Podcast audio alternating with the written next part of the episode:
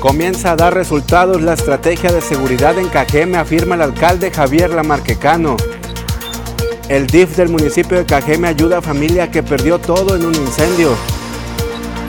Se compromete López Obrador a continuar y ampliar los apoyos sociales en Cajeme. Tiburón ataca a pescador en el puerto de Yavaros, municipio de Guatabampo. Y en los deportes, lista la gran final de la Liga Intergidal de Béisbol del Valle del Yaqui entre Expendio Manolos y Maral Autopartes. Esto y mucho más en la segunda edición de las noticias TVP. Hola, ¿qué tal? Muy buenas tardes. ¿Cómo le va público auditorio de las noticias TVP? Segunda edición en ausencia de la titular de este espacio informativo, Susana Arana. Lo saluda con gusto su amigo y servidor Joel Gutiérrez para que se quede con nosotros durante esta hora y media de la mejor información, la más importante acontecida durante las últimas horas por acá en la región del sur del estado de Sonora. Y vaya que hay muchísima información, todos los acontecimientos de la visita al mandatario mexicano al territorio sonorense y todos los detalles que han ocurrido durante las últimas horas por acá en el municipio de Cajeme. Lo invitamos a usted a que se comunique con nosotros. Ya conoce nuestra línea de WhatsApp, está apareciendo en pantalla 64 41 04 21 20. Estamos para servirle y también saludamos con todo gusto y con muchísimo cariño a las personas que nos ven, además de la televisión, que nos ven por Facebook. Así que lo invitamos a que sea parte de esta familia de información para estarle presentándole las noticias más importantes por acá en la región del sur del estado de Sonora. Iniciamos de lleno con la información. Tenemos los detalles sobre la visita del presidente de la República, Andrés Manuel López Obrador, y lo que viene siendo la inauguración del estadio Tomás Oros Gaitán, esta escuela de béisbol de alto rendimiento. Tenemos los detalles. También dijo que han bajado los índices y va a reforzar la seguridad aquí en Cajeme. Durante su gira de trabajo por el estado de Sonora, el presidente de México inauguró las instalaciones del Estadio Tomás Soros Gaitán, que albergará el Bachillerato Tecnológico de Educación y Promoción Deportiva. Andrés Manuel López Obrador agregó que el objetivo es el de ofrecer a los jóvenes deportistas alternativas que les permitan contar con habilidades que les ayuden a generar más y mejores oportunidades para su desarrollo profesional. El titular del Ejecutivo Federal agregó que aquellos alumnos que no logren destacar en el béisbol profesional podrán ser contratados por la Secretaría de Educación pública como maestros. Además, el mandatario nacional destacó que reforzará la seguridad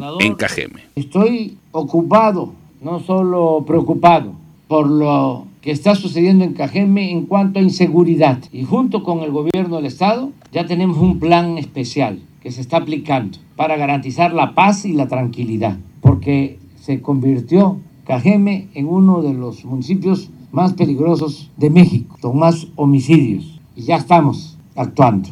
Y ya se están obteniendo resultados, pero van a venir más elementos de la Secretaría de la Defensa, de la Secretaría de Marina, de la Guardia Nacional y vamos a seguir trabajando de manera coordinada para garantizar la paz y la tranquilidad en Cajeme. Y precisamente en ese evento se encontraba el mandatario estatal Alfonso Durazo Montaño, quien reconoció y agradeció esta entrega de obra del presidente de la República. Tras la inauguración del Bachillerato Tecnológico de Educación y Promoción Deportiva, Alfonso Durazo Montaño destacó que esta obra representa una nueva opción vocacional y educativa para las y los jóvenes sonorenses. El gobernador del estado dijo también que contribuirá a mejorar el ambiente que se vive en el municipio de Cajeme, contribuyendo a la paz y a la armonía de los habitantes de la región. Durazo Montaño agradeció al presidente de la República, Andrés Manuel López Obrador, el cariño y decidido apoyo que le ha demostrado al pueblo de Sonora. Eh, celebramos por muchos motivos esta inauguración en primer lugar porque rescató a este estadio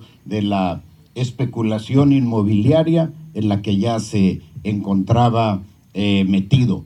Número dos, presidente, por la decisión que ha hecho pública de regresar al patrimonio del Estado este gran eh, estadio, que finalmente, pues, eh, es de todos sabidos que Sonora eh, tiene una gran tradición beisbolera, que eh, nuestro estado ha sido semillero de profesionales del béisbol y estamos seguros que con la inauguración de este, reinauguración de este estadio, la educación y promoción deportiva podrá formar a una nueva generación de jóvenes que le den brillo al deporte sonorense, particularmente al béisbol y es importante que empiece a operar lo más pronto posible para inhibir los índices delictivos que se viven por acá en el municipio de Cajeme. Somos la cuarta ciudad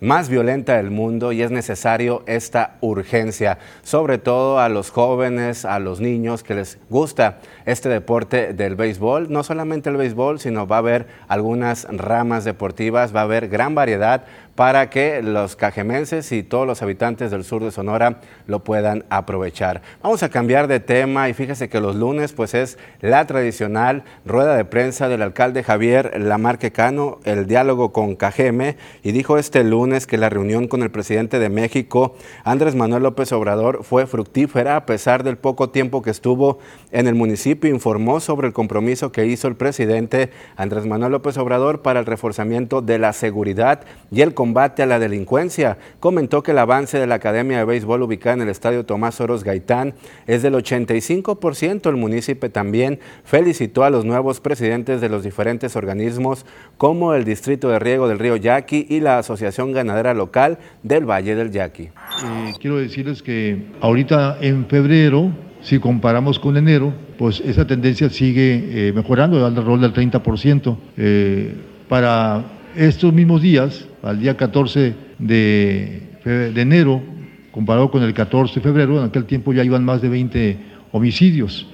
Y ahorita dependiendo, aquí hay una, hay una este, polémica si son 13 o son 14, pero vamos a asumir que son 14. Pues aún así eh, hay una disminución muy sensible en cuanto al número de homicidios y eso es muy bueno. Es muy bueno este, que, se, que haya esta em, tendencia y que eh, al parecer empiezan a rendir frutos algunos esfuerzos. Incluso ayer el presidente de la República lo mencionaba, pues que estaba no solo preocupado, sino ocupado por la problemática de Cajeme y que eh, pensaba todavía reforzar más eh, la presencia de cuerpos de seguridad, tanto de la Guardia Nacional como de la Marina y el Ejército aquí en Cajeme, para consolidar esa tendencia. Importante resaltar lo positivo y fíjese que esta mañana también ahí en rueda de prensa el alcalde dijo que en cuanto a la rehabilitación de las vialidades informó que se tienen 24 millones de pesos disponibles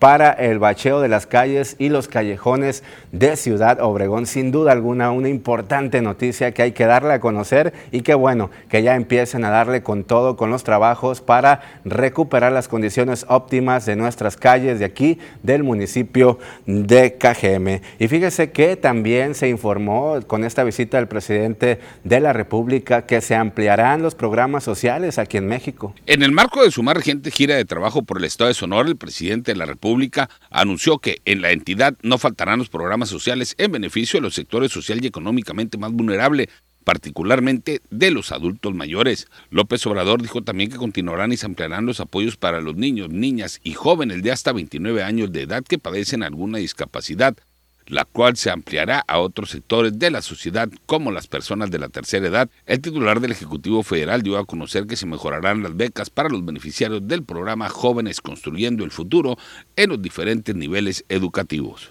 Y vamos a seguir ayudando a los jóvenes con el programa Jóvenes Construyendo el Futuro, que los jóvenes que no están estudiando, que no tienen trabajo, puedan ocuparse, trabajen como aprendices y se les paga un salario mínimo que dicho sea de paso, ya no es el salario mínimo de antes, porque desde que llegamos al gobierno ha ido aumentando el salario. Cuando llegamos al gobierno eran 89 pesos diarios, ahora son 174 pesos diarios.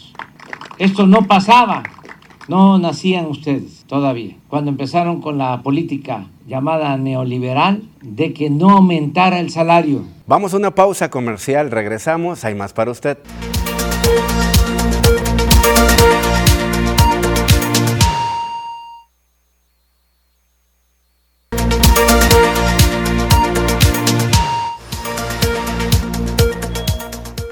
Instituto Nacional de Transparencia, Acceso a la Información y Protección de Datos Personales determinó que Fonatur Tren Maya SADCB debe informar sobre los estudios de impacto ambiental que debió realizarse para esta obra y cómo se repondrá la flora y la fauna perdida al momento de la construcción. Una persona solicitó a Fonatur información sobre el estudio de impacto ambiental en la flora y la fauna que debió realizarse para el Tren Maya, cómo repondrá la flora y la fauna perdida al momento de la construcción y el presupuesto destinado al proyecto. Un campesino murió y su hijo resultó gravemente herido, luego de que estallara una mina artesanal, la cual pisó por accidente mientras realizaba sus labores en el municipio de Aguililla, informó la Fiscalía de Michoacán. El hombre fue identificado como Cristóbal, quien pisó por accidente la mina, presuntamente colocada por grupos criminales, y explotó. Integrantes de la sección 22 del Sindicato Nacional de Trabajadores de la Educación irrumpieron en el Centro Cultural de Santo Domingo, en la ciudad de Oaxaca, a modo de protesta contra la presencia de la exdirigente sindical Elvester Gordillo Morales, quien celebraría su boda en ese recinto. Este lunes, la exdirigente del CENTE anunció su regreso a la política. Un agente del Ministerio Público de la Fiscalía Capitalina está acusado de asesinar por un disparo a una mujer que estaba en la entrada de una cervecería en la alcaldía Cuauhtémoc durante la madrugada del pasado domingo. Maribel Andrea fue trasladada al hospital en donde murió mientras el servidor público, identificado como Jonathan, se escondía en un edificio de la Fiscalía.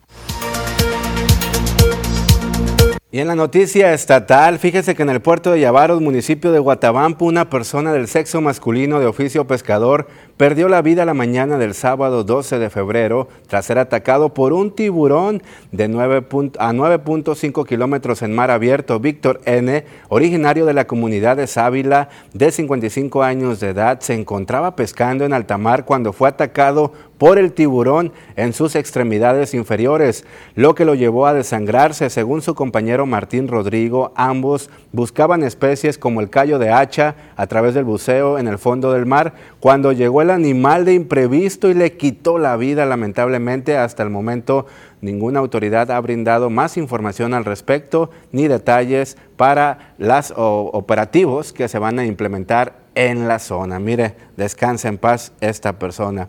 Y ahora en Aconchi, más de 50 elementos de la Secretaría de la Defensa Nacional se sumaron a las labores de combate del incendio de más de mil hectáreas en la Sierra Alta que comenzó el pasado 10 de febrero y el cual tiene un control apenas del 30%, informó el coordinador estatal de protección civil, Juan González Alvarado. Gracias a la aportación de la Sedena suman ya más de 120 brigadistas los que combaten el siniestro que afecta además los municipios de San Felipe, de Jesús y Rayón. Detalló que el incendio forestal se combate de forma estratégica con más de 50 elementos por medio del rancho Los Chinos en el municipio de Rayón, mientras que otro contingente se suma a las labores como el norte en el lugar que se encontraban brigadistas de la Comisión Nacional Forestal, Sedena Guardia Nacional. Municipios afectados fueron como Yécora, dueños de predios y de protección civil estatal. Mencionó que se han priorizado las áreas más cercanas a la población y que hasta el momento no se reportan riesgos de afectaciones a la ciudadanía. Y ahora con la siguiente información estatal, con 144 votos a favor, Julio Aldama Solís quedó a cargo de la presidencia de la Asociación Ganadera Local del Valle del Yaqui. José Lucero Munguía, representante de la otra planilla, participante en la contienda de este pasado sábado, quedó con una votación de 105 a favor, lo que representó una diferencia de 39 votos para el GANE. Fue un triunfo del pueblo, el pueblo lo merecía, se sentía agraviado y hoy vino a demostrar que requerían que esto cambiara. Felicitó y externó Julio Aldama Solís a todo el gremio ganadero. Dijo que va a trabajar para toda la población del sur de Sonora y se beneficie este sector tan golpeado durante los últimos años. Y ahora vamos con el resumen internacional.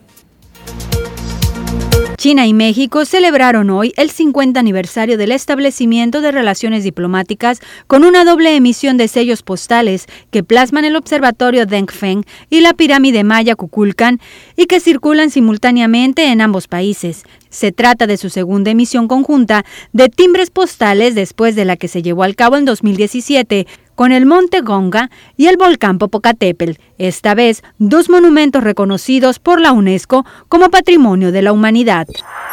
El ministro de Asuntos Exteriores de España, José Manuel Álvarez, aseguró hoy que el gobierno de esa nación no piensa tomar ninguna medida contra México tras las declaraciones del presidente Andrés Manuel López Obrador respecto a hacer una pausa en la relación bilateral y subrayó que los vínculos entre ambos países son buenos.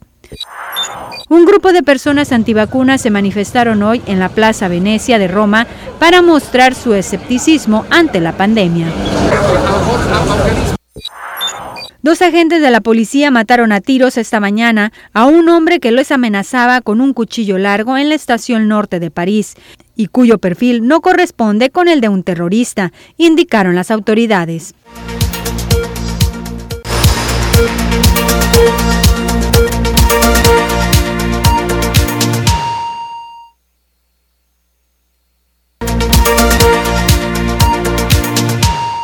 Muchísimas gracias por seguir en sintonía de las noticias TVP, segunda edición. Y ahora nos vamos hasta nuestra sala de transmisión con nuestro buen amigo y compañero Jorge Salazar, que nos tiene detalles de lo que sucedió en la rueda de prensa de la Canaco hace unos momentos aquí en Ciudad Obregón. Jorge, muy buenas tardes. Joel, amigos del auditorio, muy buenas tardes. Eh, bueno, como bien lo decías, hoy eh, tocó la tradicional rueda de prensa de la Cámara Nacional de Comercio de Ciudad Obregón donde eh, con motivo de esta festividad que hoy eh, celebran miles de mexicanos, eh, se espera una derrama económico a lo largo y ancho de la geografía nacional de aproximadamente 22 mil millones de pesos. Todo esto producto de la venta de artículos relacionados con esta fecha, como lo son pasteles, dulces, flores, todo tipo de detalles y regalos este, que se acostumbra otorgar a los amigos, a la pareja en esta fecha. Esto lo dio a conocer Ivonne Llamas Asensio, presidenta de este organismo empresarial, que dijo en em, lo que respecta a, la localidad, se espera un eh, índice de un 20% a la alza en las ventas registradas en comparación al año anterior. Ivonne Llamas Asensio eh, hizo un llamado a la comunidad en general para que quienes deseen eh, hacer un regalo, quienes vayan a hacer sus compras, pues lo hagan en comercios de la localidad. Esto con el fin de reactivar la economía del municipio. Así es, Jorge, muy importante todo esto que está comentando. Hay que decirle a los consumidores, a todo nuestro auditorio, a que consuman local. Precisamente hace unos instantes, Jorge, vengo llegando ahí del Mercajeme a los alrededores del primer cuadro de la ciudad y veíamos que estaba repleto los negocios de estos puestos que se colocaron para vender accesorios y detalles en este Día del Amor y la Amistad. De verdad, sobre todo los negocios de arreglos florales estaban repletos de personas.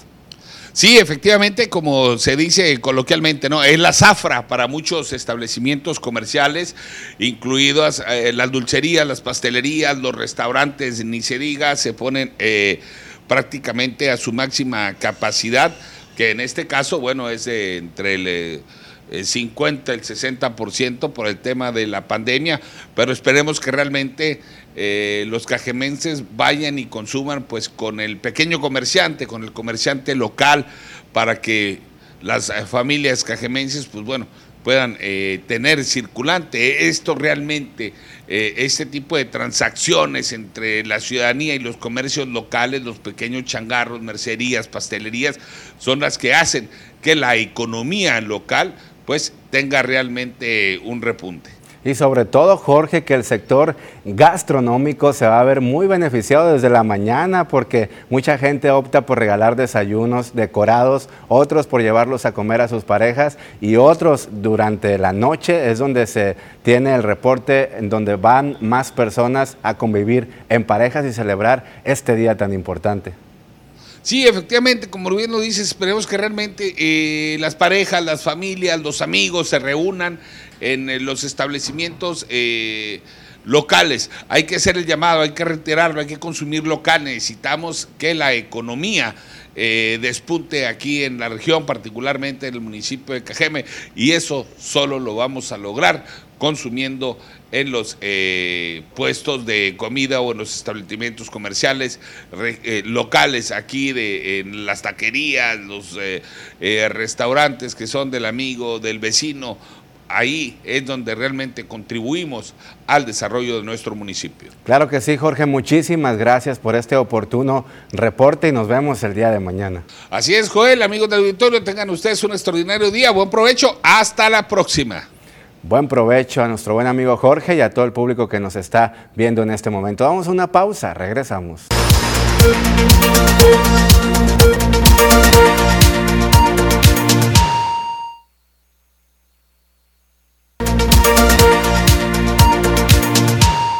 Continuamos con más información. Gracias por permanecer en las noticias TVP, segunda edición. Y el fin de semana, pues hubo muchos cambios en el sector productivo, sobre todo en tanto en el distrito de Río del Río Yaqui, en la Asociación Ganadera, pero precisamente hablando del distrito de Riego del Río Yaqui, ya hay nuevo presidente de este organismo festejando el 30 aniversario aquí en el río Yaqui. Él es Luis Antonio Cruz Carrillo, que le damos la más cordial bienvenida. Bienvenido, buenas tardes. Buenas tardes a ti y a todo tu auditorio. Muchísimas gracias, qué bueno que nos acompañan, sobre todo para decirle a la comunidad, a los productores del Valle del Yaqui, a toda la ciudadanía en general, cuál va a ser el compromiso del nuevo presidente del Distrito de Riego. Pues el compromiso que asumimos eh, en este sábado, como tú bien lo dices, en el 30 aniversario del Distrito de Riego, es seguir en un distrito unido, seguir apostándole a la modernidad, seguir apostándole a las soluciones por el problema de sequía que estamos avanzando para que sea, nos golpee lo menos posible.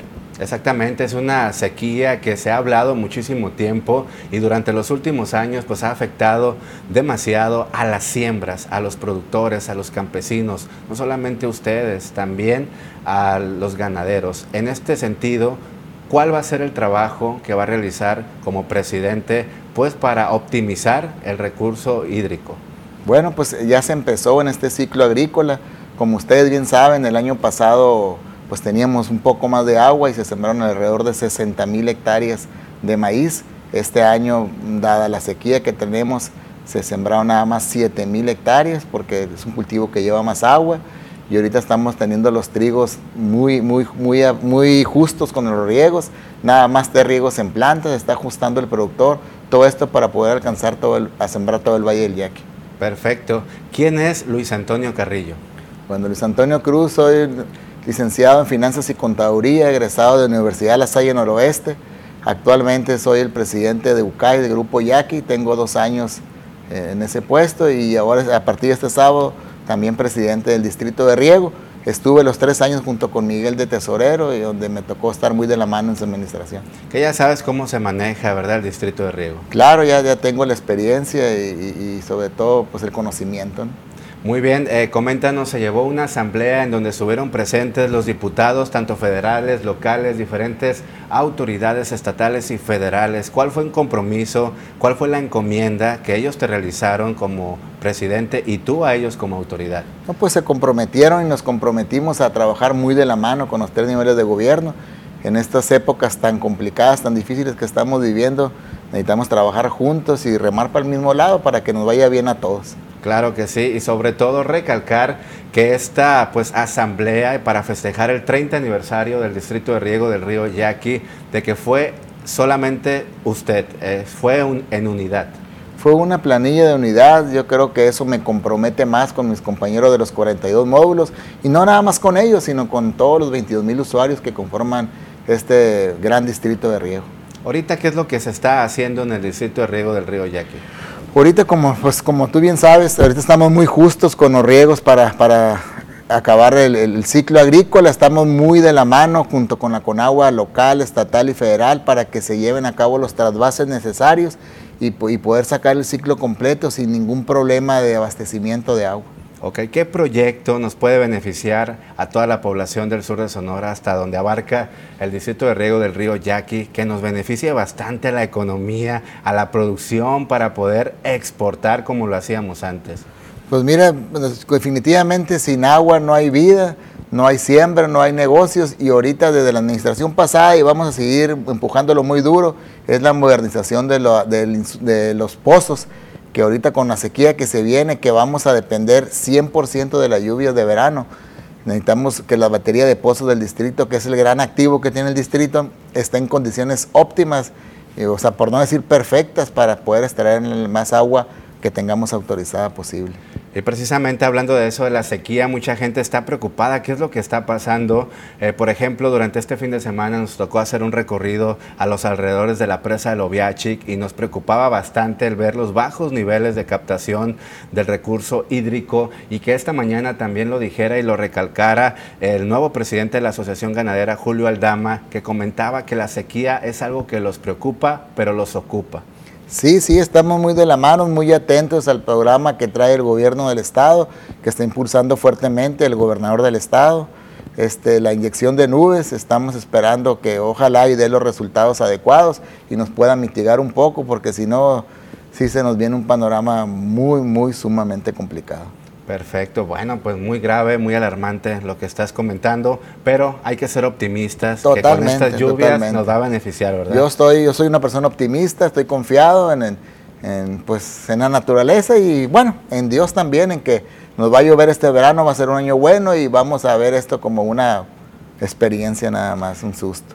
¿Ha habido multas a aquellos eh, propietarios de hectáreas que no estén realizando y ejecutando bien el proceso del ahorro del agua? Por supuesto, este, siempre ha estado en constante campaña el distrito, pero hoy más que nunca porque estamos muy, muy sumamente justos y se están en campañas, se están haciendo multas, se están levantando tiraderos para evitar al mínimo posible los desperdicios. Y fíjate ahorita que decías de la sequía, me llama mucho la atención que esta mañana pues andábamos por Villabonita y hay un letrero ahí en el canal en donde pues dices a la gente hay que cuidar el agua, donde dice el distrito de riego menciona que hay un problema de sequía. Sí, no, no, nosotros le estamos apostando mucho a mucha publicidad para también para los productores en el campo, hay muchos espectaculares, eh, mucha pues, publicidad para que realmente vean, no porque vean ahorita los canales con agua significa que tenemos agua. La realidad es que no hay agua en las presas y, eso es lo que nos tiene preocupados.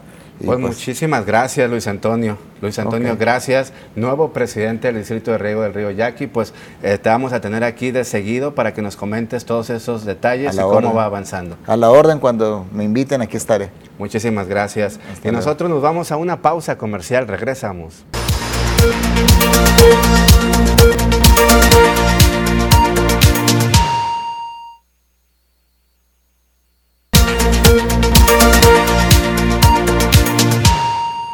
Continuamos con más información y ahora vamos a la sección del clima, el pronóstico del tiempo con nuestra compañera y amiga Diana Zambrano.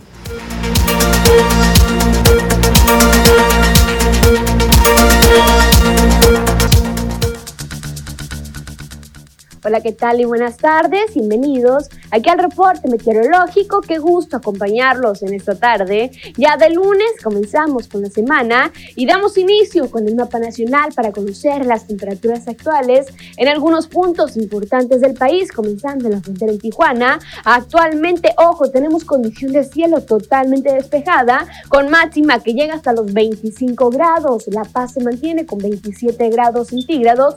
Durango con 20 y Guadalajara con 22 grados. En Acapulco se mantiene caluroso con 32 grados y condición de cielo despejada. Pasamos a conocer las temperaturas actuales aquí en nuestro estado. En Sonora podemos ver condición de cielo totalmente despejada en la mayor parte del estado. ¿Y qué tenemos para el resto de la semana? Comenzando en el sector de Navojoa. Aquí tenemos una semana soleada, máximas que van a variar entre los 28 hasta llegar a los 32 grados centígrados el día de mañana. En el sector de Ciudad Obregón actualmente se mantiene con 32 grados centígrados y se mantiene la misma máxima para el día de mañana, mínimas que van a variar solamente, ojo, entre los 4 y los 11 grados en Ciudad Obregón. Ya en el sector de Guaymas, igual tenemos una semana muy despejada con máximas que van a variar entre los 22 y los 25 grados para Guaymas. Para finalizar, en Hermosillo, la capital de Sonora, mañana martes se prevé condición de cielo totalmente despejada, con máxima que llega hasta los 31 grados y la mínima que se prevé de 10 grados centígrados para el día de mañana. Respecto a la fase lunar, donde tenemos aún en cuarto creciente, la salida de la luna a las 16 horas con 28 minutos, la puesta de la luna a las 6 horas con 34 minutos, la salida del sol a las 6 de la mañana con 58 minutos y la puesta del sol a las 18 horas con 11 minutos. Hasta aquí el reporte meteorológico. Espero que tengan una excelente tarde.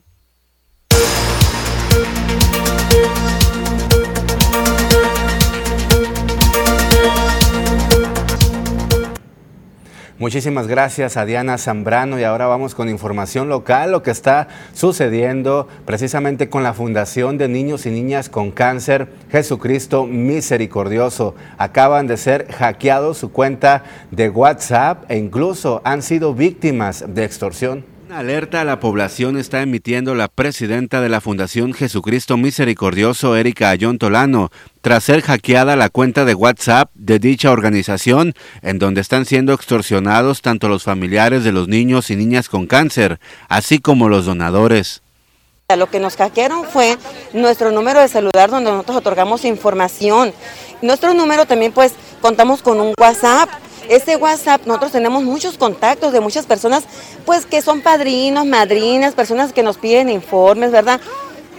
Pues familiares, amigos, ¿verdad? Que, que tenemos dentro de nuestros contactos. Y pues nosotros por bajar aplicaciones de GPS para eh, pues tener contactos con nuestros familiares, muchas personas que están detrás de esas aplicaciones. Usted señora, usted señor, usted jovencita, jovencito, que nos está viendo, no bajen aplicaciones en sus celulares, porque esas aplicaciones nos piden un permiso para que puedan acceder a, pues, a nuestros contactos, a nuestras fotografías. Pide a la ciudadanía tener cuidado al momento de navegar en Internet. Esas personas que extorsionan, pues son gente con mala voluntad, gente que, tiene, que no tiene escrúpulos. Entonces esa persona pide pues eh, dinero que se le deposite, que si no depositamos pues va a estar mandando imágenes a ustedes por parte de mi persona o de alguna persona que tome ahí fotografías de nuestra galería y le pone miles y miles de cosas, pues insultando a nuestra persona, ¿verdad? Para que todos los contactos que están agregados eh, pues yo pueda, en este caso, pues darle eh, dinero, depositarle a este extorsionador. Este lunes interpuso la denuncia ante la Fiscalía General de Justicia del Estado de Sonora. Muy lamentable lo que está ocurriendo, no solamente las fundaciones de niños y niñas con cáncer han sido víctimas de extorsión, también una señora que le hemos presentado aquí el caso de la colonia Nueva Palmira también fue víctima de un fraude y muchísima gente, así que hay que tener cuidado a quién le contestamos, cuando bajemos aplicaciones también y cuando nos lleguen mensajes de WhatsApp de gente que no conocemos y de pedirnos eh, alguna información que pues no sea necesaria brindarla. Es muy importante estar al pendiente respecto a este tema. Y fíjese que vamos a cambiar con noticias positivas dentro de lo que cabe porque el sistema DIF KGM atendió el llamado de la señora Vilma López Espinosa, madre de cuatro hijos, quien solicitó ayuda tras el incendio de su patrimonio. Esto a raíz de un cortocircuito en la colonia El Campanario, en donde lo perdieron todo tras el fuego que arrasó con su vivienda. El personal del DIF acudió por la calle Santa Elena Norte entre San Francisco Santa Elena Sur, número 2419, a quienes llevaron ropa, cobijas, despensas y se le gestionó más ayuda. De verdad, estas noticias nos encanta cuando responde la autoridad municipal a la brevedad a los llamados que le emitimos en este espacio informativo, así como este siguiente caso que le vamos a presentar. Un grupo de motociclistas se unieron para apoyar a la señora América de la colonia Nueva Palmira. Un grupo de motociclistas de Ciudad Obregón se unieron a la causa social para apoyar a la señora América Paola López Licea de 36 años de edad quien tiene cáncer cérvico-uterino. Los amantes de este deporte no dudaron en hacer una colecta de pañales, productos no perecederos y dinero en efectivo en la laguna del Nainari y a cambio invitaban a la población a tomarse fotografías con las motocicletas. Para recabar despensa, pañales medicamentos y lo que la gente quiera apoyar, ya sea con dinero o con cualquier otra especie que pueda ella apoyarla para salir adelante con su problema. Pues esa es la, es la causa que nos mueve a nosotros como mujeres, también es importante este, pues aprender a ayudar, ¿no? ayudar a la, a la, gente y más siendo mujer, que somos mujeres y estamos por esta situación, que cualquiera nos puede pasar. América, la persona beneficiada, tiene un hijo de nombre Yaciel Omar Soriano López de 14 años quien se ha hecho cargo de su mamá por lo que no va a la escuela. Viven en la colonia Nueva Palmira por la calle Águila entre Meterio Ochoa y Cerrada Águila Blanca número 314. Ambos agradecen el apoyo en despensa y artículos de limpieza así como dinero en efectivo, mismo que será utilizado para comprar medicamentos y comida. Gracias a todos por verse tomado el tiempo y la delicadeza de estar allá en la Niner y pues esperando que hicieran aportaciones, pues no tengo ni palabras para decirle lo agradecida que estoy con todos ustedes y con la ciudadanía también.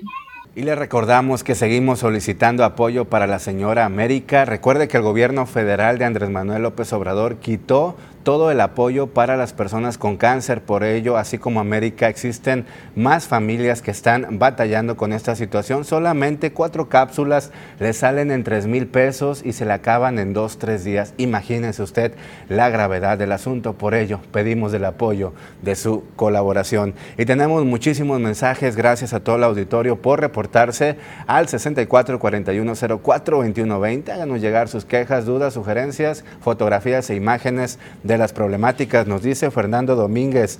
Buenas tardes, quisiera reportar otra vez un drenaje tapado en la calle Ferrocarril 439 entre Zaragoza y Revolución. Vino Umapá según a destapar, pero otra vez sigue el mismo problema. Es un desastre, un cochinero, ya no aguantamos, es lo que comenta Fernando Domínguez de la colonia Plan Oriente.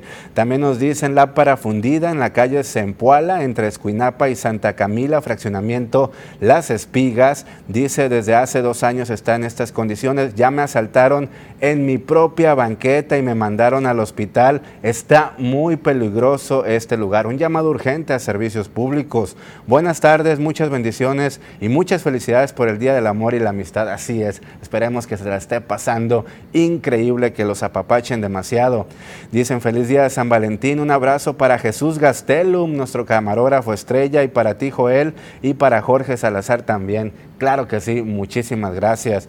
Nos dicen, buenas tardes, aquí en Guatabampo está una organización vendiendo placas, que es un requisito para legalizar los carros chocolate y no comentan que las placas de los carros deben de estar vigentes, por eso tenemos que comprar de nuevo las placas, salen en 500 pesos. Qué abuso lo que están haciendo aquí en el municipio de Guatabampo, la maestra Lucía Gutiérrez. Vamos a averiguar esta situación para ver qué es lo que está pasando allá en la tierra de los generales. Vamos a una pausa, regresamos.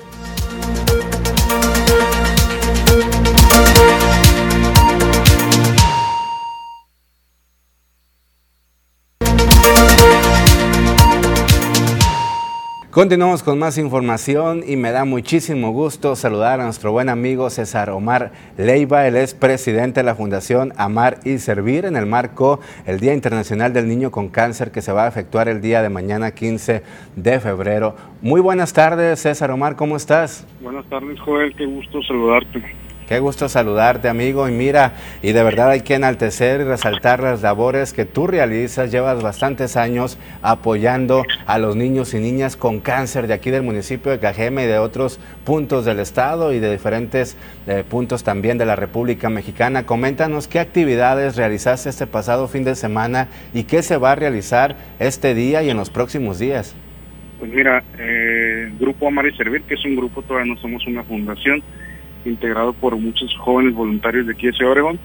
Desde principios de enero, mediados, lanzamos la campaña Tu Sonrisa hace magia, que era el nombre que le pusimos a esta conmemoración del Día Internacional del Cáncer Infantil, y con el objetivo pues de hacer un homenaje en este día de conmemorar, no festejar, conmemorar el Día Internacional del Cáncer Infantil. Y pudimos el día de ayer hacer una dos eventos, un primer homenaje en Plaza Sendero para los niños que ya no están con nosotros, estuvieron algunos papás y soltamos globos en su memoria. Y después una, una caravana en un colegio particular al que asistieron alrededor de 25 pequeños de oncología en diferentes etapas, los que ya terminaron su tratamiento, los que están en tratamiento, los que van empezando, y recibieron un paquete que nunca les habíamos dado, están viendo los videos, hubo botargas, hubo dulces, hubo regal, hubo muchos regalos para cada uno, les dimos un par de tenis nuevos, pastel, dulces, eh, termos, a las mamás les dimos también regalos, comida, todo para llevar a manera de caravana, los niños entraban allá donde ustedes están viendo, se encontraban a las botargas pero no se quedaban, hacían un recorrido y también tocaban una campana simbólica ahí que le llamamos la campana de la esperanza, con la esperanza de que todos puedan tocar la campana pronto. Claro que sí, seguramente estas actividades se van a estar realizando también el día de mañana, que ya es el 15 de febrero, Día Internacional de los Niños con Cáncer. Hay muchísimos casos aquí en Cajeme. Te ha tocado, César Omar, pues batallar con esta situación por la falta de apoyo de las autoridades, pero sobre todo aquí lo importante hay que resaltar que la, cuando la ciudadanía se une, se puede hacer grandes cosas. Sí, mira, independientemente de lo que hagan, lo, lo que les toque, quien les toque, creo que nosotros como sociedad podemos hacer más y podemos hacerlo bien. Y de verdad, aquí se unieron hasta personas de Phoenix, mandaron un cargamento de regalos de Phoenix, eh, motivados por la mamá de un niño que lamentablemente falleció hace años y organizó esta actividad. Y varias escuelas, empresas particulares que nos apoyaron donando las camisetas, los tenis. Eh, en las empresas socialmente responsables se unieron también para hacer una donación importante un grupo de jóvenes de BTS, que son fans de este grupo de BTS a nivel nacional, nos hicieron una donación de 8 mil pesos en efectivo para el pago de los servicios que estás viendo ahí en pantalla. Y el día de mañana pues, vamos a cerrar con algo muy especial. Por la mañana hay una actividad privada dentro del hospital con los niños, vamos a hacer unas actividades con ellos, y les van a dar regalos también a los que están hospitalizados, con todas las medidas de salud, obviamente, no se van a hacer llegar a través de las mamás, no nosotros.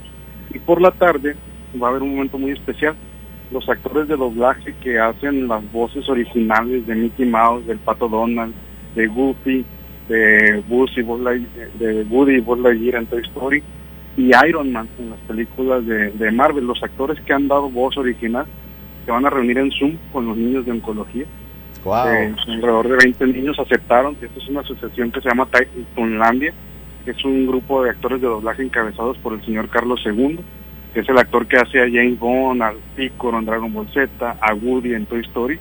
Y él convocó, va a estar Rubén Cerda, Rubén Cerda lo, conocemos, que, es Santo Claus, que fue Barney, y que también hizo a Mickey Mouse durante varios años en las películas de Disney. Y van a estar con los niños, va a estar la imagen del personaje y ellos hablando y los niños van a estar interactuando con estos personajes. Vamos a invitar a niños de Hermosillo, de Ciudad Obregón y otras partes. Les vamos a pasar el código para que ellos se unan directo y se va a transmitir por las páginas, en las páginas de internet de, de, estas personas que organizan. Es por confirmar quiénes, pero con eso vamos a cerrar mañana a las 6 de la tarde va a ser esta interacción. pues imagínate, ¿no? Va a estar, los niños van a poder hablar directamente con el personaje real. Esto es algo que ellos donaron lo hicimos el año pasado nada más con los personajes de Toy Story, pero ahora se va a sumar Mickey Mouse, se va a sumar Goofy, se va a sumar Iron Man. Muchísimas gracias de verdad por esta excelente información y sobre todo gracias por amar y servir al prójimo César. Que Dios te preste vida y salud para que sigas realizando todas estas actividades. Gusto en saludarte. Gracias a ustedes y gracias a todas las personas que nos ayudan a amar y servir, Joel. Dios los bendiga. Claro que sí, Dios te bendiga también. Y nosotros nos vamos a una pausa comercial. Regresamos, hay más para usted.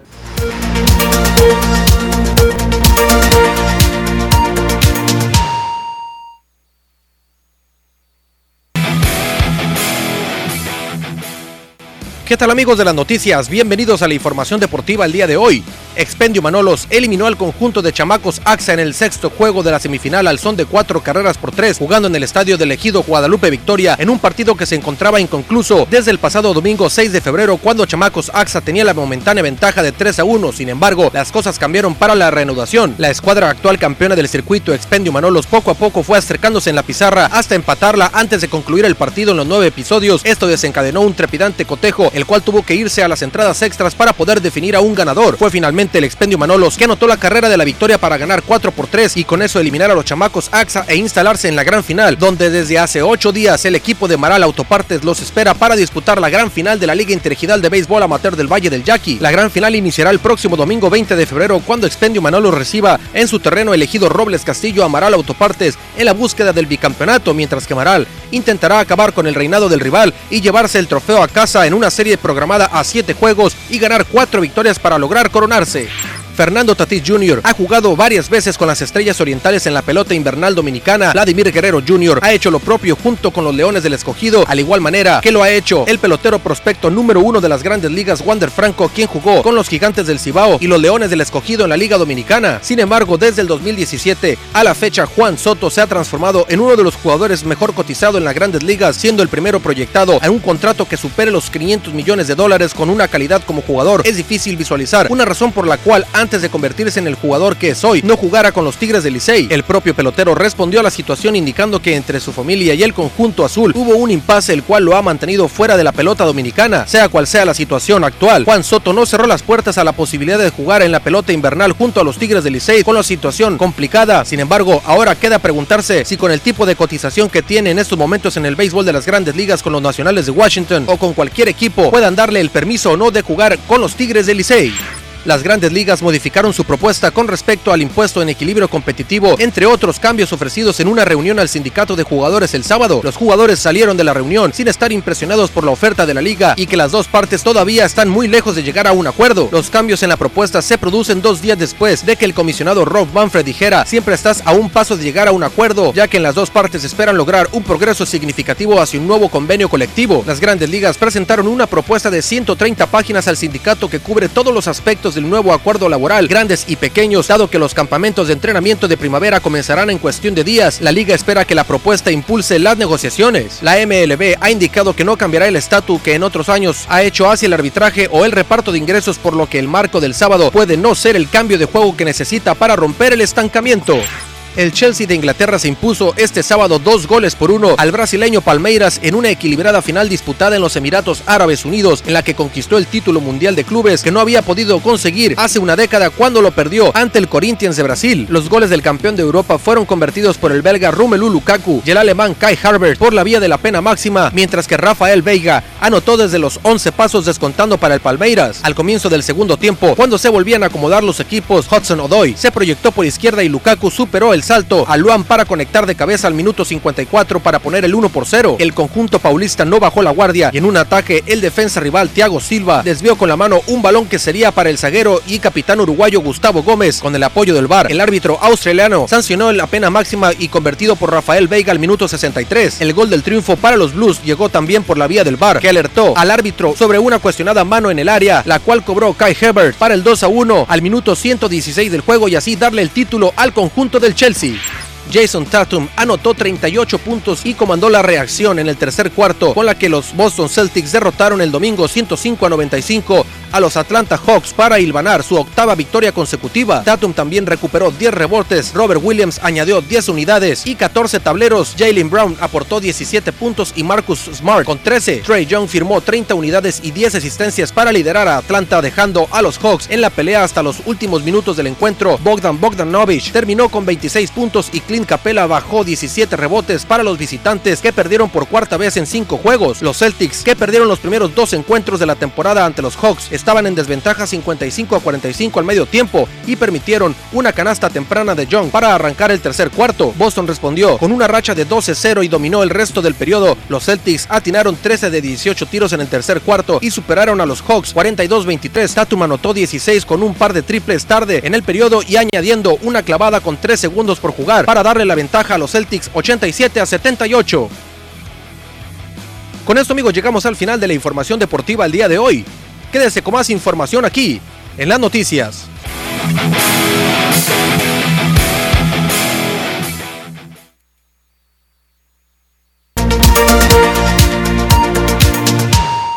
Continuamos con más información y mantiene el Sindicato de Trabajadores de Litson revisión salarial de este año 2022. Con la solicitud de un aumento salarial del 6% se mantiene el Sindicato Único de Trabajadores del Instituto Tecnológico de Sonora, Sud Itson, en negociaciones con la autoridad. José Sánchez Rodríguez, secretario general del sindicato, indicó que fue el pasado miércoles cuando comenzaron con las mesas de diálogo y que este jueves 17 de febrero a las 4 de la tarde la negociación se reanudará, quizá con una propuesta benéfica por parte de las autoridades y de no ser así, una huelga podría estallar. El 17 de febrero y este estallaría la huelga eh, a las 0 horas del 18, eh, previo toma decisión de todo, de todo el gremio. Pues cada año es lo mismo, cada año venimos y pedimos, sí, lo que corresponde realmente y que me digas que no hay dinero, pues creo que no nos hemos preparado o no nos preocupamos por el recurso humano que es lo más valioso para toda empresa. El sindicato se integra de 452 trabajadores que requieren mejores prestaciones, dijo, a las que se han negado durante las últimas negociaciones, donde el pretexto de la falta de recursos ha estado presente. Recordó que el año pasado la negociación cerró en 2.5%, es decir, un punto menos al 3.5% que manejaba la Dirección General de Educación Superior Universitaria e Intercultural, lo que sintieron como un castigo. La petición del 100% que se mantiene sobre la mesa este 2022 está muy por debajo de la inflación, destacó, y enmarca solo lo justo para el sector trabajador, que pese a la pandemia, nunca dio marcha atrás en sus labores. Bien, así las cosas en el Itson y ahora nos vamos con el reporte de contagios COVID-19 a nivel república.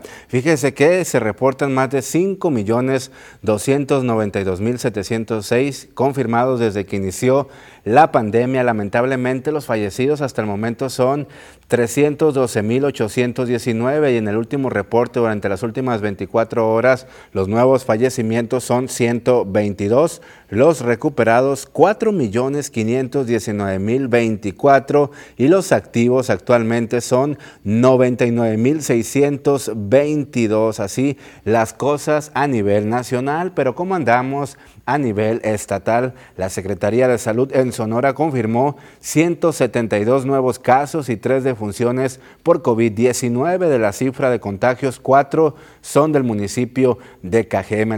La, Secretaría también informó que a partir de hoy, 14 de febrero, se aplicará refuerzo. Se está aplicando la primera y segunda dosis en Chojoa y Benito Juárez, así como rezagados y menores de edad en Agua Prieta, Cananea, Empalme, Guaymas y Nogales. Así las cosas de los contagios a nivel estatal y le recordamos a usted las tablas de vacunación que están apareciendo ahí en pantalla los diferentes municipios del estado de Sonora y precisamente hoy hasta las 4 de la tarde aquí en Cajeme van a estar ahí en la Plaza Sendero y en el nuevo estadio de los Yaquis de Ciudad Obregón. Ahí están apareciendo la tabla, las edades a las que usted debe de acudir para que se aplique hoy lunes 14 de 39, 38 y 37 años cumplidos. Mañana martes 15 es de 36, 35 y 34 años cumplidos. El miércoles 16 es de 33 y 32 años. El jueves 17 de 31 y 30 y el viernes hasta el próximo viernes 18 se van a aplicar a los rezagados. También comentarles que el biológico AstraZeneca como primera dosis es de 18 años cumplidos o más y la, y la Pfizer es para los menores de edad de 15 a 17 años. Así está el panorama de los puntos de vacunación aquí en Cajeme, le digo, eh, de los 30 a los 39 años de hoy lunes hasta el jueves y el próximo viernes va a ser para los rezagados. Mucha gente que no se ha aplicado la vacuna contra el COVID-19. Tenemos muchísimos reportes, gracias a todo el público que se está comunicando al 6441-04-2120. Nos dicen por acá, buenas tardes, para reportar una lámpara fundida en calle Maximiliano R. López Número 500, esquina con Magaña, en la colonia campestre de Pueblo Yaqui. Desde allá nos ven. Muchísimas gracias a todo el auditorio de ese lugar.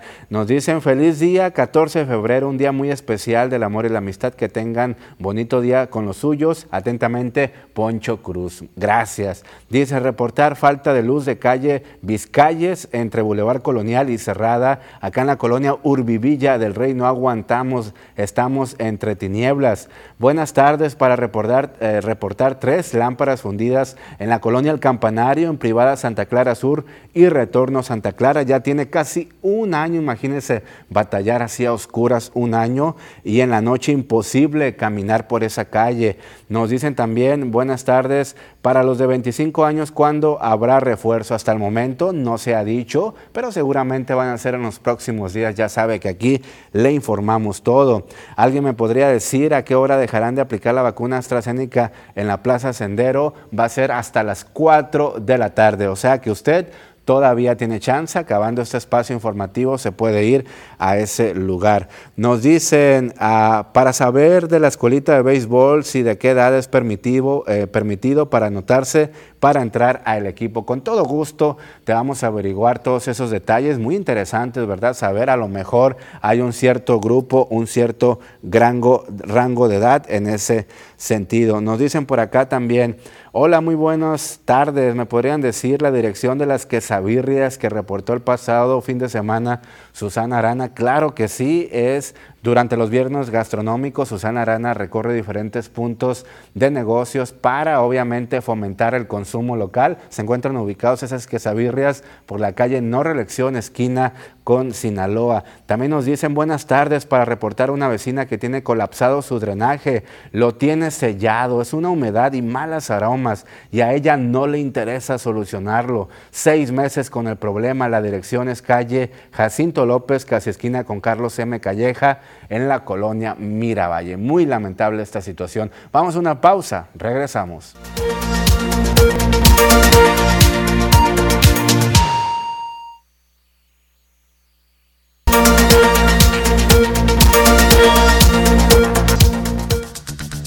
Hola, ¿qué tal y buenas tardes? Gracias por seguir acompañándonos en esta excelente tarde. Hoy platicaremos sobre un tema muy interesante que no suele suceder en nuestro país, pero sin embargo es uno de los fenómenos más extraños que suelen suceder todos los años en otros países. Hoy hablaremos sobre el llamado sol de medianoche. Este consiste en que el sol es visible las 24 horas del día, en las fechas próximas al solsticio del verano.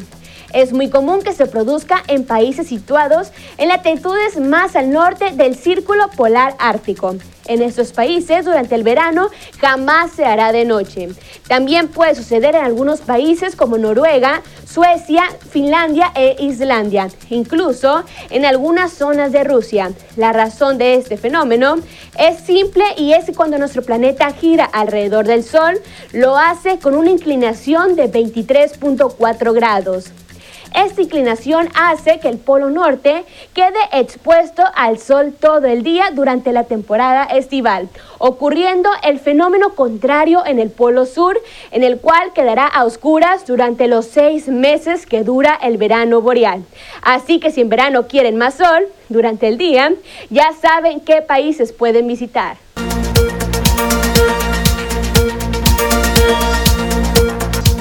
Se activarán las mujeres en conexión precisamente este mes de marzo en el Día Internacional de la Mujer. En el marco del Día de la Mujer que se conmemora este 8 de marzo, las mujeres en conexión buscarán llevar una vez más su apoyo al cerezo de Ciudad Obregón a través de artículos de higiene personal, pero además pláticas y talleres de empoderamiento. Dacia Mendíbil Félix, directora general de la agrupación, recordó que esta no es la única actividad que se mantendrá en la agenda de este mes de marzo, sino que acudirán a diversas colonias en busca de acercarse a las féminas más necesitadas, sobre todo con problemas de violencia.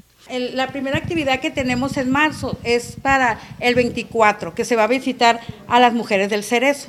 Ahí vamos a compartir con ellas, vamos a llevarles lo que done la sociedad que son los artículos de higiene personal, pero también necesitamos que nos apoyen con dulces, galletas, porque no nomás, no nomás necesitan eso, también necesitan otras cosas que las motiven. Tenemos este un centro de acopio que está por la 5 de febrero, esquina con Zaragoza, que es Importaciones Amigo.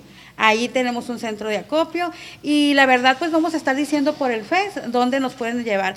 De hecho nos pueden hablar para ir por las donaciones también. Sol Morales, fundadora de la agrupación que nació en Tucson, señaló que sus labores están presentes en todo Sonora y Arizona, y no solamente durante el mes de la mujer, pues hay necesidad de atención los 365 días del año. Lo que queremos es mandar el mensaje que estamos aquí para ayudarles. Ya son 16 años trabajando con las mujeres. Cuando empezamos a abrir, a abrir México tuvimos muy buena respuesta. Estamos trabajando allá también en los medios de comunicación, en radio. somos una organización que tenemos nuestro propio medio de comunicación, que es nuestro radio, Mujeres en Conexión Radio. Y también estamos ya por eh, estar en televisión.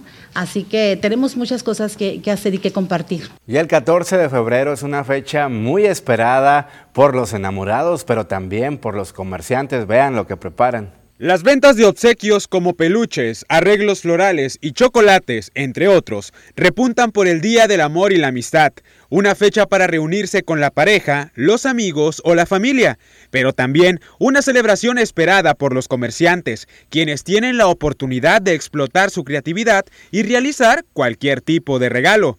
Janet Huerta, propietaria en establecimiento de papelería y novedades en Culiacán, comentó que es una fecha muy esperada porque las personas siempre buscan entregar detalles a sus seres queridos. Indicó que a veces los clientes buscan un mínimo obsequio, como una taza de chocolate, pero otros no escatiman en sus gastos y se llevan enormes arreglos de cualquier tipo. Pero la verdad sí esperamos que estén por lo menos un 90% de lo que es la inversión sí se recupera. Sí han visto mucho movimiento, la verdad, y mucho interés por parte de los, jóvenes y de las personas mayores desde por regalar un obsequio para alguna persona especial. Las expectativas son buenas este, y por el lado de la tarde de noche, que es el mejor día de hoy, esperemos que nos vaya muy bien. Mm, se manejan detalles desde los 20 pesos hasta detalles de 3.500, 4.000 o se hacen detalles, regalos personalizados al gusto de la persona, también se realizan. Por la pandemia del coronavirus, Janet Huerta señaló que las ventas en 2020 y 2021 habían bajado especialmente en esta fecha porque las personas se enfocaban en priorizar la salud de ellos o de sus familiares, pero en la cuestión económica. Sin embargo, puntualizó que desde la semana pasada que inició la venta de los obsequios ha tenido muy buena respuesta de los consumidores. dentro del establecimiento solamente son tres personas en el momento y pues con sus debidos este, seguimientos del, del antibacterial antes y el uso de cubrebocas, por lo menos para la parte de adentro. Mm, hasta las 12 de la noche, hasta que el día 14 de febrero se termina, hasta ese momento. El trabajo en equipo al lado de su familia, que ha ejercido por más de 10 años, y los frutos que esta labor ha rendido, le sirven para continuar cubriendo las necesidades de sus clientes, en especial en el Día del Amor, Amistad y Pandemia. Cambiando de tema, se lleva primer pedaleada en lo que va de la pandemia con la participación de más de 200 ciclistas, entre ellos de talla internacional. Sudando la gota gorda, más de 200 ciclistas de Sonora y diferentes estados de la República Mexicana fueron parte de la primera carrera Bicicentro Race 2022 donde hubo una bolsa de más de 77 mil pesos distribuidos a los ganadores en varias ramas, etapa principiante, femenil, profesional, entre otros. María Eugenia García Ruiz, presidenta del Consejo Coordinador de Mujeres Empresarias Capítulo Sonora, señaló la relevancia que significa este evento para Cajeme. Pues nos llena de gusto porque superó nuestras expectativas por ser la primera, pero sabemos que el apostarle a estos eventos el hacerlos posible para que el deporte siga cada día más y eso es prevención para muchas cosas. Manifestó como histórico esta pedaleada ya que después de la pandemia no se había realizado un evento de esta magnitud en Sonora. Sí, estamos muy contentos, muchas y de todas las categorías, ¿eh? sobre todo de personas mayores, que hubo mujeres, así es que tenemos eh, mucho de dónde y cada vez los jóvenes se están subiendo a la bicicleta y eso es lo que queremos nosotros, promover el, ciclismo en sus, en sus diferentes categorías. Ayer estuviste en una demostración de BMX, que es normalmente para los jóvenes, para ya los niños que empiezan a hacer sus acrobacias en la bicicleta. Hoy estamos en ruta, en marzo estaremos en montaña y bueno, ahí invitando a que todos se sumen a, participar. Tenemos varios eh, clientes que tienen en las dos o hasta en las tres categorías. Dijo que en esta ruta participaron ciclistas olímpicos. Y muy satisfechas también de que participen porque esto da el realce y que sea motivacional para los jóvenes también de que ellos lo pueden hacer. También están para participar por, el, por la selección de Sonora. Viene gente de, de, que se dedican a eso y bueno, aquí están estos eventos para que vean la calidad de los competidores que tenemos. Bien, y durante esta semana vamos a entregar todo lo recaudado de la campaña Regalo de Amor y muchísimas gracias a todas las personas que han estado participando, como el diputado del PT, Irán Solís García, que le agradecemos bastante la donación de artículos de limpieza, de pañales, de papel higiénico, que les va a funcionar bastante al asilo San Vicente de Ciudad Obregón y al asilo de San Ignacio Río Muerto. Enhorabuena y sobre todo que se mejore la salud de su señor abuelo, señor diputado. Y pues muchísimas gracias a todo el auditorio, gracias por estar aquí presentes con nosotros. Pase usted una excelente, pero excelente tarde. Mañana está con ustedes Susana Arana.